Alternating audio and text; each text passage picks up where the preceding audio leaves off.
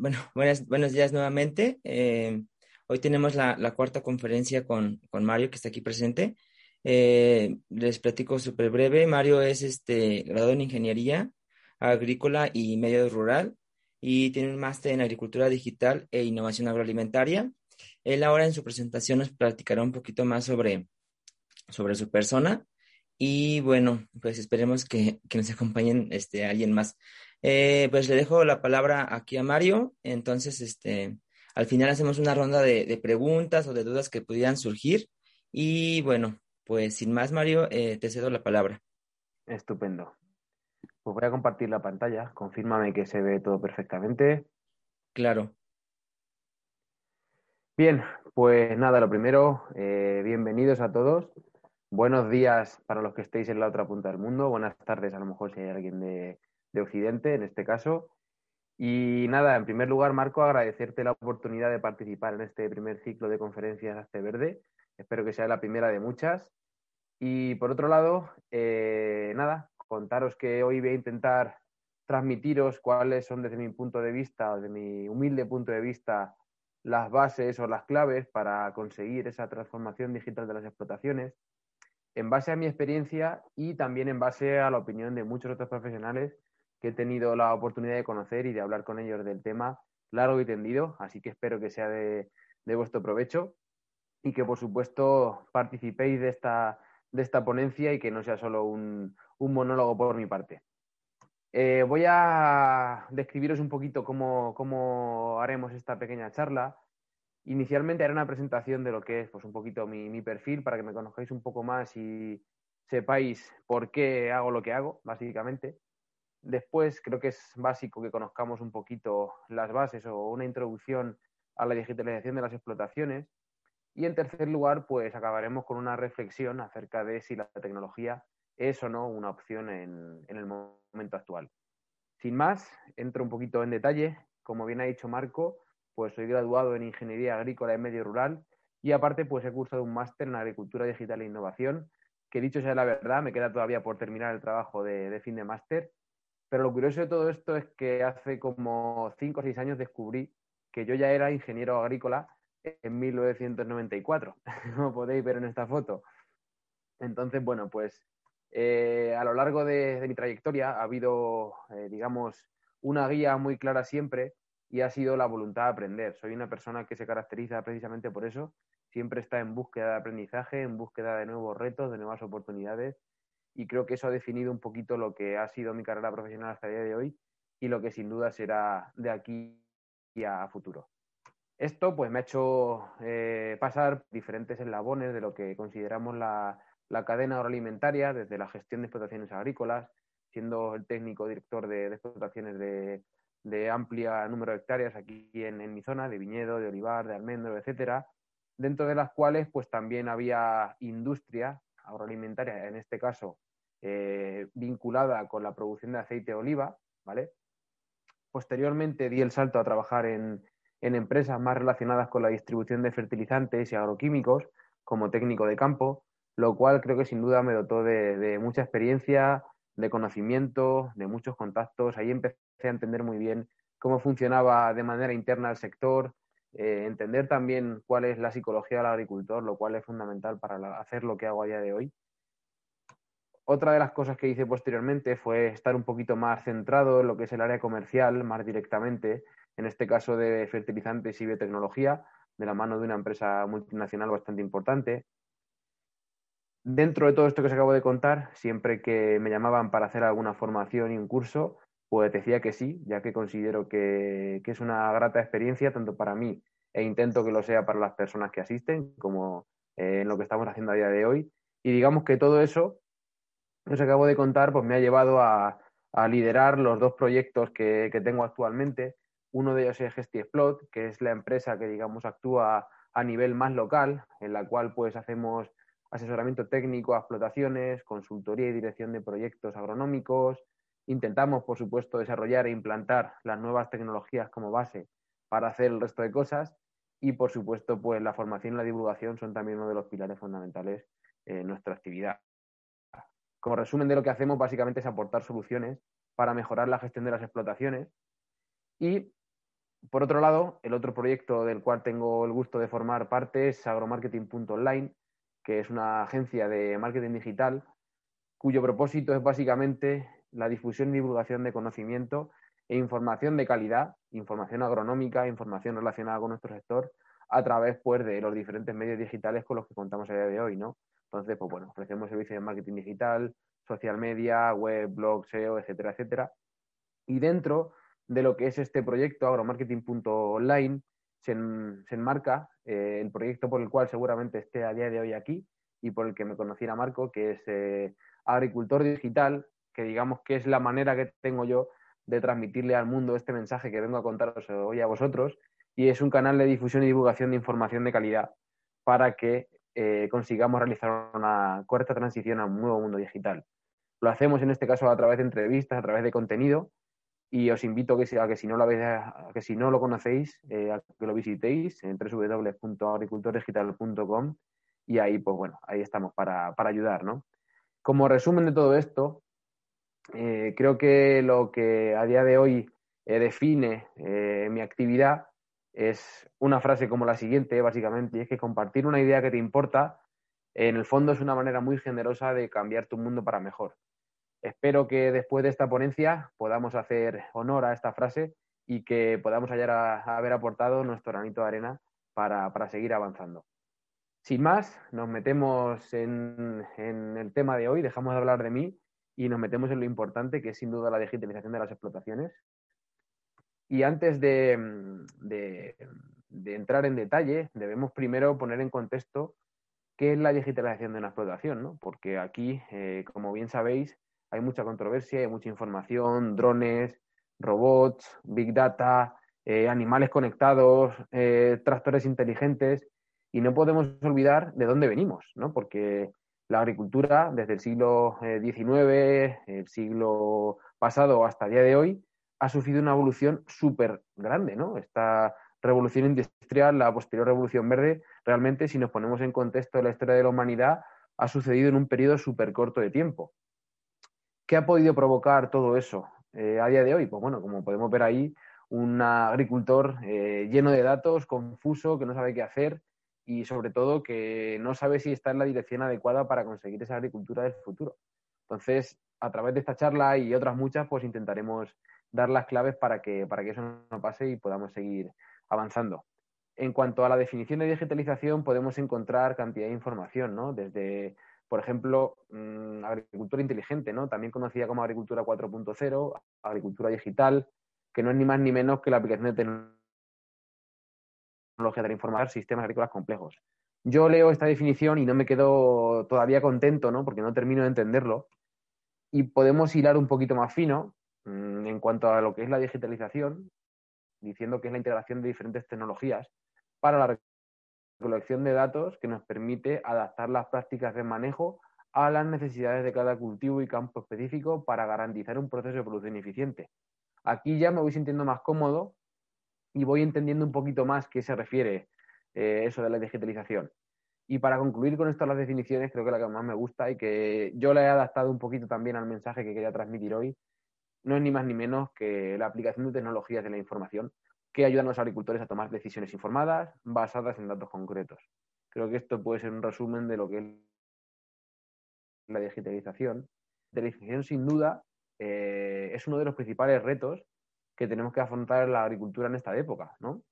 Entonces, tenemos que asumir ese rol de aunar la tradición del agricultor y la innovación que proponen las nuevas tecnologías tan disruptivas que tenemos a día de hoy. Entonces, bueno, pues sin duda alguna, creo que hay que hablar también de agricultura de precisión, y es que muchas veces confundimos o, mezclamos digitalización, agricultura de precisión, y yo creo que tenemos que preguntarnos si van de la mano, ¿no? La digitalización y la agricultura de precisión. Para ello, conocer qué es la agricultura de precisión, pues evidentemente nos va a permitir el saber si van de la mano o no. ¿Qué es la agricultura de precisión?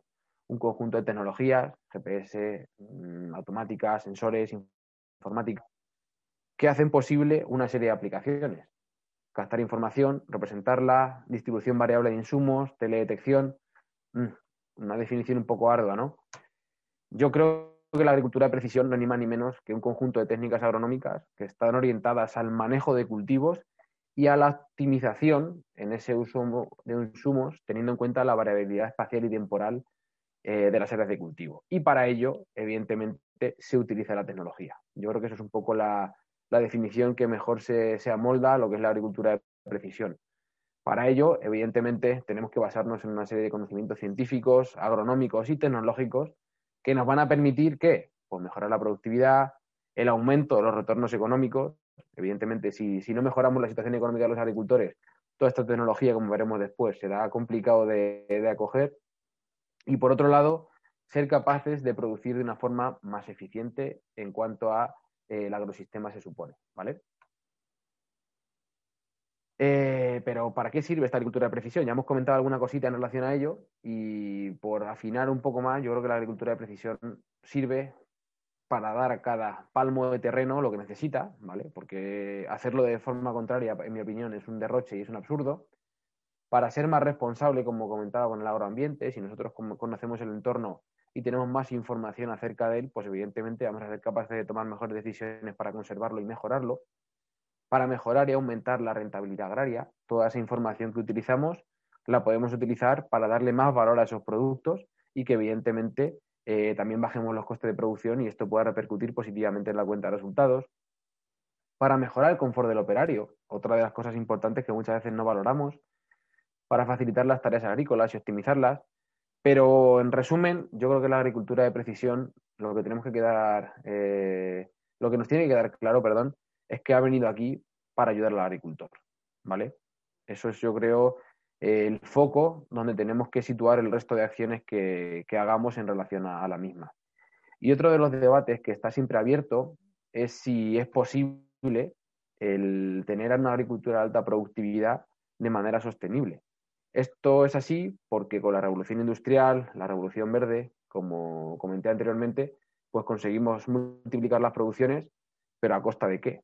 A costa de una serie de prácticas de cultivo que quizá en el largo plazo pues no sean sostenibles y han provocado también que, ciertos sistemas o agrosistemas pues hayan perdido biodiversidad, los suelos hayan empobrecido, lo cual pues entra un poco en, contra de lo que es la definición de sostenibilidad, que lo que dice básicamente es que tenemos que ser capaces de mantener eh, esa actividad en el largo plazo o mejorarla con los mismos recursos. Algo así podría ser una definición óptima de sostenibilidad.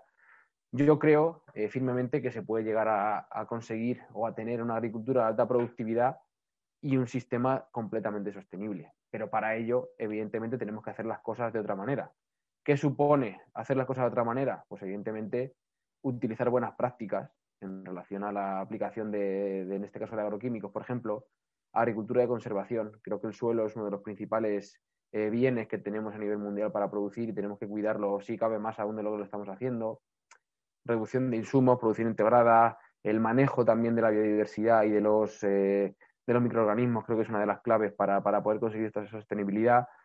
Y por supuesto, no podemos olvidarnos de la tecnología. El tener más información acerca de cómo funciona este tipo de agrosistemas gracias a la tecnología nos va a permitir no solamente tener eh, más información para tomar mejores decisiones, sino que a nivel de investigación, que al final es lo que nos marca un poco la guía para, ir conociendo más, más aspectos acerca del manejo de cultivos, pues se acelere y vaya todo mucho más rápido y llegar a esa producción o ese agrosistema sostenible de una forma muchísimo más rápida, que es lo que, lo que todos queremos. Em, por resumir en todo esto, mm, ya sabéis que no sé si en México y en otros países de Latinoamérica, pero entiendo que sí, a día de hoy es complicado que los agricultores adopten estas nuevas tecnologías, ¿no? Y yo me pregunto qué necesitan esas nuevas tecnologías para, ser más útiles de cara al agricultor.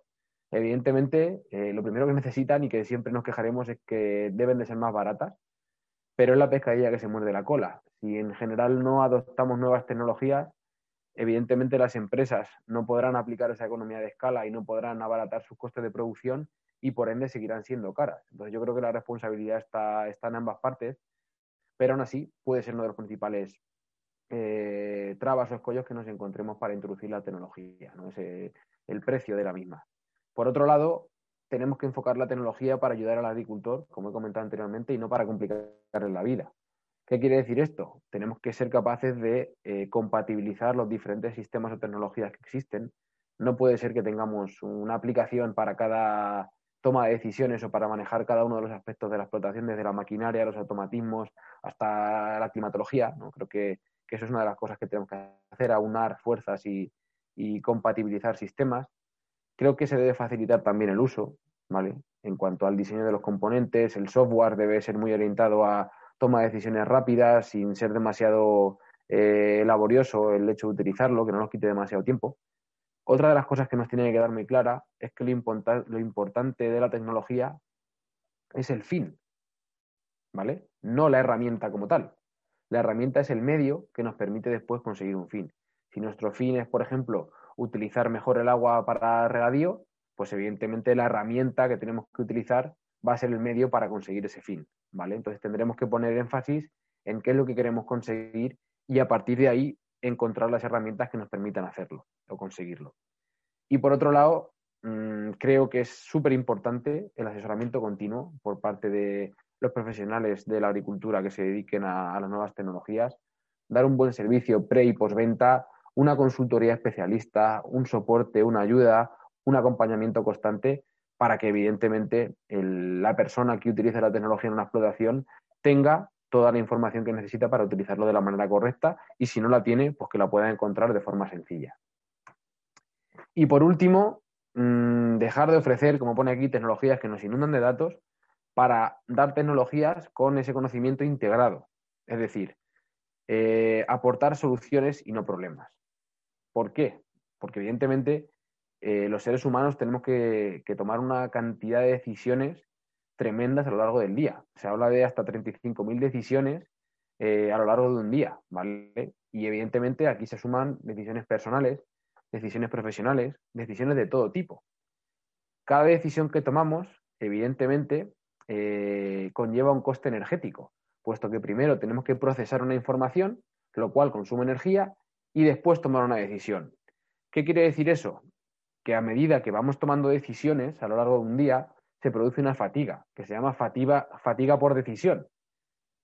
¿Qué tenemos que hacer en este sentido? Pues evidentemente no tener que tomar decisiones, automatizar todos los procesos que seamos capaces en este tema de la tecnología para que se conviertan en soluciones y no nos den problemas. Bien, como digo, esto es una de las grandes cosas que creo que tenemos que trabajar, no solamente en el ámbito eh, de la digitalización de la agricultura, sino en la vida en general, puesto que a día de hoy estamos inundados de información y esto sin duda nos provoca que no tengamos claridad mental, que nos cueste mucho trabajo decidir a dónde queremos dirigirnos y por ende, pues evidentemente en el ámbito empresarial y de la agricultura, pues tomar decisiones que nos permitan mm, mejorar o optimizar o incluso crecer, no sé, eh, cosas que son a día de hoy pues muy importantes. Entonces creo que aquí está o reside otra de las claves, ¿no? Y hemos hablado de qué necesitan las nuevas tecnologías para ser más útiles de cara al agricultor, pero evidentemente no podemos echarle toda la culpa a los, eh, o toda la responsabilidad, mejor dicho, a los impulsores de la tecnología, a las empresas tecnológicas, sino que el agricultor también tiene que asumir su rol. Entonces, ¿qué necesitan los agricultores para adoptar las nuevas tecnologías? Creo que esta foto sin duda me encanta y es un resumen de, de lo que tiene que tener un agricultor para adoptar las nuevas tecnologías, ¿no? En lugar de tener una mentalidad fija, una mentalidad cerrada en cuanto a, la implementación de nuevas cosas para la gestión de los cultivos, pues creo que la mentalidad de crecimiento, esa mentalidad abierta, es lo que le va a permitir el adoptar estas tecnologías y el poder seguir manteniendo su actividad en el largo plazo, que es lo que se trata. Y por resumir también y, o comentar algún aspecto más dentro de este punto, si tenemos una mentalidad empresarial estamos eh, formándonos constantemente, si tenemos esa apertura mental que acabo de decir, ¿no? Cuando una cosa es nueva o es disruptiva, como en este caso es la tecnología, pues el tener una apertura mental es lo único que nos va a permitir em, creer en ella y tener acceso para poder implementarla. Si de primeras ya no creemos en una tecnología o que en una tecnología que nos pueda ayudar, pues evidentemente nunca la vamos a introducir en el manejo de una explotación. Por otro lado, capacidad de al cambio. Esta palabra tan, tan bonita que está tan de moda a día de hoy y que es una verdad eh, irrefutable. Y es que a medida que avanza la tecnología, evidentemente todos los procesos eh, van más rápido y por ende un empresario agrícola, un agricultor, tiene que estar capacitado para adaptarse al cambio en este sentido, porque no va a parar y cada vez va más rápido. Yo siempre digo que las acciones que se toman o que se deben tomar en el día de hoy te tienen que estar eh, favoreciendo que dentro de 3, 5 años puedas seguir estando haciendo lo que haces a día de hoy o mejor. Entonces, pues evidentemente, si sabemos a la velocidad que van los cambios, tenemos que estar ya tomando medidas para que después el tsunami no nos arrase, que es como un buen ejemplo. Por otro lado, las tres Cs, compartir, colaborar, cooperar. Creo que esto es fundamental en la agricultura y por, lo menos aquí en España es una de las cosas en las que tenemos que, ponernos las pilas. Creo que el agricultor debe de compartir lo que hace, tanto sus aciertos como sus fallos con los demás, tanto para que el resto no se equivoque en lo mismo, como para que cuando acierta, pues evidentemente todos puedan hacer cosas mejor.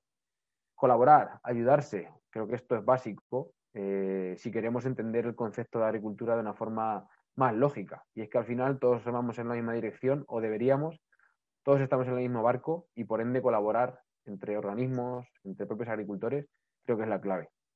Cooperar, ¿qué vamos a decir? Al final dos agricultores que hacen lo mismo deben de dejar de verse como competencia para verse como socios, como aliados, porque al final si a uno le va bien, a otro le va a ir bien, ¿no? Entonces creo que esto es fundamental para, que podamos seguir avanzando en este sentido. Y por último, hablando de esa mentalidad abierta, de esa apertura mental, creo que dejarse ayudar, encontrar sinergias y aliados estratégicos es básico. Es decir, en esto de la agricultura digital y en cualquier otro ámbito de la producción, en cualquier otro ámbito de la vida, siempre va a haber alguien que sepa más que tú de algún tema en concreto. Entonces creo que dejarse ayudar por personas que saben más que tú es fundamental, evidentemente, para no equivocarse y para seguir la dirección adecuada. Y por otro lado, también de forma egoísta para avanzar mucho más rápido. Entonces creo que tanto agricultores como, como técnicos tenemos que dejar un poquito la soberbia a un lado, ser más humildes y dejarnos ayudar, incluso pagar por ese conocimiento que nosotros tenemos, porque sin duda va a ser básico para poder seguir avanzando eh, hacia nuevos objetivos y estos retos tan, tan importantes que comentaremos después. Todo esto que acabo de comentar es imposible si uno no tiene pasión por lo que hace y ganas por aprender y mejorar constantemente. Creo que tener mentalidad empresarial, formarse constantemente, estar abierto de mente, tener esa capacidad de adaptación y resistir los golpes que nos plantea muchas veces una actividad como la agricultura es imposible si no te gusta lo que haces. Entonces creo que la base es esa pasión y esas ganas por aprender. Y por último, después de hacer esta breve introducción a la digitalización, en la que espero que, hayáis tenido un concepto global de lo que es para mí y de lo que creo que, debemos hacer para, o esas claves para cogerla, yo me pregunto si a día de hoy em, la tecnología es o no una opción. Y para eso tenemos que, irnos hacia atrás, como para otras muchas cosas, y entender eh, qué pasó en el siglo pasado. Para que os hagáis una idea, uno de los mayores eh, logros a nivel de ingeniería en el siglo XX fue la agricultura, la mecanización de la agricultura, ¿vale? Yo estoy seguro que en el siglo XXI, eh, en el cual nos encontramos ahora mismo, la digitalización de la agricultura va a estar en el top 5 de, de retos o de hitos que se consigan durante este siglo, puesto que, como vamos a comentar a continuación, tenemos ante nosotros un reto y una oportunidad eh, de igual manera, porque, pues, por ejemplo, en Europa, ¿vale? Los datos no son muy actuales, pero sí que nos sirven para entender cómo está a día de hoy la situación de los agricultores, ¿no? Y es que, pues fijaros, los agricultores eh, o el porcentaje de agricultores menores de 35 en la Unión Europea, los principales países productores, pues se encuentran entre el 4 o el 15%. Y este dato no es relevante. El dato de relevante es el opuesto, es decir, entre el 95, entre el 80 y el 95% de los agricultores tienen más de 35 años, ¿vale? Hasta aquí bien, ¿no? Porque, bueno, más de 35 pueden ser aún jóvenes, pueden estar un poquito eh, todavía activos para llevar una actividad, pero lo gracioso es que es que el mayor núcleo de agricultores o de la gente que está produciendo en Europa está en edad de jubilación o muy cerca. Entonces, mm, tenemos que, pensar que dentro de muy poco esta gente, por, desgracia, pues no va a poder seguir realizando una actividad. Y por otra parte, sacando mi lado más crítico, eh, aquí en España, por ejemplo, el que haya agricultores o un gran número de agricultores en edad de jubilación, incluso más, creo que es uno de los principales problemas que tenemos para, ese relevo generacional tan importante que tenemos que hacer, para que entre sangre nueva a la agricultura, para que gente joven se, eh, se incorpore a la actividad. Creo que también, bueno, es un debate importante aquí en nuestro país, pero al final tiene que haber mecanismos eh, desde instituciones, desde gobiernos, que fomenten a que los jóvenes se incorporen a la agricultura y sobre todo también a que la gente mayor suelte las explotaciones y, le dé paso a, gente joven para que pueda hacer las cosas de otra manera, ¿no? porque también creo que eso es, es importante. Por dar algún dato también que choca un poco, eh, en Estados Unidos, ¿vale? Menos del 6% de los agricultores, eh, pues eso, tienen menos de, de 35 años. Es decir, más o menos por cada siete agricultores, eh, perdón, por cada agricultor menor de 35 años, tiene siete agricultores eh, mayores de 65. Este dato es sin duda pues relevante. Y la edad media del agricultor en Estados Unidos es de 58 años. Con lo cual, esto presenta un reto, como podéis entender, porque va a haber mucha menos gente que se dedica a la agricultura pero también es una oportunidad para todos aquellos que nos queremos dedicar a, ello, porque al final si hay menos gente, pues evidentemente hay más oportunidad también. Es una pena, pero creo que tenemos que entender muy bien esto y facilitar los mecanismos para que podamos realizar una transición un poquito más, más lógica hacia, hacia esta actividad. Eh, otro de los retos que tenemos es que evidentemente la población mundial sigue aumentando. Aquí hay diferentes datos y que hablan de que para 2050 vamos a incrementar un 35% de la población. Bueno, pues sea como fuere, sean 9.500, sean 10.000, sean 9.000, la población mundial sigue creciendo y no solamente vamos a tener que producir más, sino que se estima que va a haber que producir el doble de, alimentos para, para, ese año 2050.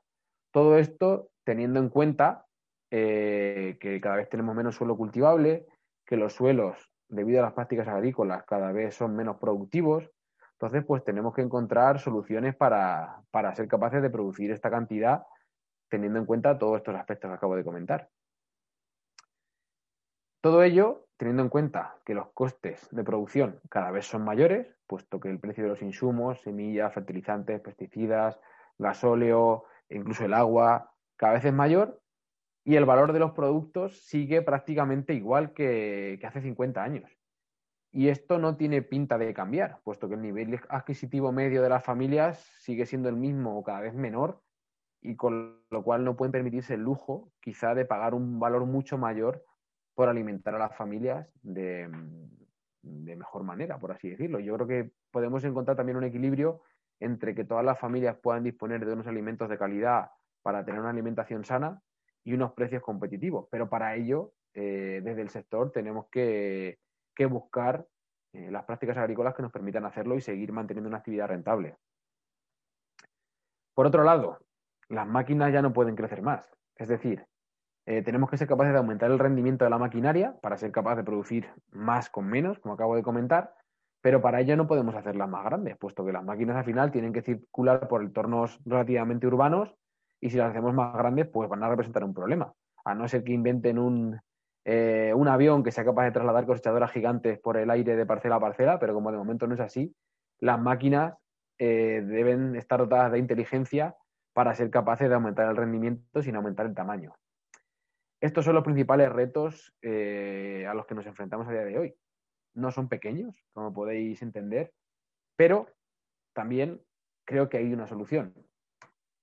¿Cómo podemos hacer frente a estos grandes retos? Pues sin duda con tecnologías disruptivas. ¿Por qué? Porque al igual que en el año 1900 la mecanización agraria nos permitió eh, reducir muchísimo la mano de obra por parte de los agricultores y producir más con, menos recursos, en 1950 con la Revolución Verde, eh, la introducción de pesticidas, abonos minerales, multiplicamos también la producción. En esta era digital, evidentemente, con la implementación de estas tecnologías disruptivas, vamos a ser capaces de lograr ese objetivo. Yo estoy totalmente convencido. Pero eh, podemos seguir planteándonos si la tecnología es una opción o no, ¿vale? Y aquí yo tengo una frase que, me saltó un día mientras que grababa una de las entrevistas que realiza un agricultor digital, y es que a día de hoy, y como conclusión, eh, podemos decir que la tecnología ya no es una opción, es una obligación si queremos hacer pasar al agricultor, de este agricultor confuso o sobresaturado de información, a este agricultor que es capaz de gestionar ese dato o que es capaz de ser ayudado para gestionar ese dato y hacer una agricultura digital, ¿no? Pero para ello el objetivo de la tecnología tiene que quedar claro que no es extinguir a los agricultores, ¿vale? Gente que piensa que con la introducción de la tecnología vamos a extinguir a los agricultores, los robots van a desplazar a los agricultores. Esperar, esperar. El objetivo es que siga habiendo agricultores, incluso mejorar su calidad de vida y que sobre todo esa gente joven eh, se introduzca a la agricultura, llamada o no por la tecnología. Y para ello, pues para muestra un botón.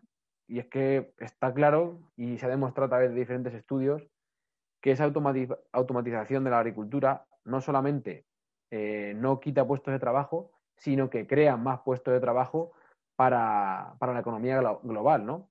¿Qué quiere decir esto? Que a lo mejor, hipotéticamente, por cada agricultor que desapareciera mm, desplazado por la tecnología, para que un robot pudiera desplazar a un agricultor del campo, tendría que haber varias personas trabajando en ese robot y haciendo que éste funcione. Con lo cual, creo que esto nos puede dar también una idea de hacia dónde tenemos que dirigir nuestra formación para adecuarnos a, a lo que las necesidades de la agricultura actual nos están pidiendo. Entonces, esto puede ser quizá un ejemplo para todas aquellas personas que estén en proceso de formación a día de hoy en materia de agronomía o tecnología y que les tiene que quedar claro que, sí, que quizá hay ciertos puestos de trabajo mecánicos o, o, muy automatizados que se eliminan por máquinas, pero para que esas máquinas funcionen tiene que haber gente que sea capaz de conocerlas, que sea capaz de fabricarlas y que sea capaz de ponerlas en marcha. Entonces, bueno, pues creo que eso es importante también de conocer, ¿no? Y bueno, pues hasta aquí mi breve presentación. Espero que os haya servido y que hayáis podido entender muy bien eh, las claves para mí en cuanto a lo que la transformación digital de las explotaciones se refiere o lo que necesitamos para conseguirla. Y, sin más, os invito a que me hagáis las preguntas que tengáis, que interactuemos y que, y que sobre todo le hayáis sacado partido a esta, pequeña conversación que he tenido con vosotros acerca de, de agricultura digital y digitalización. Este programa no sería posible sin la colaboración de agromarketing.online, la agencia de marketing especializada en el sector agrícola que fusiona la experiencia en la agricultura y los conocimientos más actualizados sobre marketing online. Esto les permite ayudar a las empresas a digitalizar sus negocios y llevarlos al siguiente nivel. Ahora más que nunca es necesario que los negocios tradicionales del sector se digitalicen y tengan una presencia activa en el mundo de Internet. Puedes tener unos productos y servicios de excepción, pero si no eres visible, no vendes. Que no se te olvide. Si quieren más información acerca de los servicios que ofrecen, no dudes en visitar su página web agromarketing.online.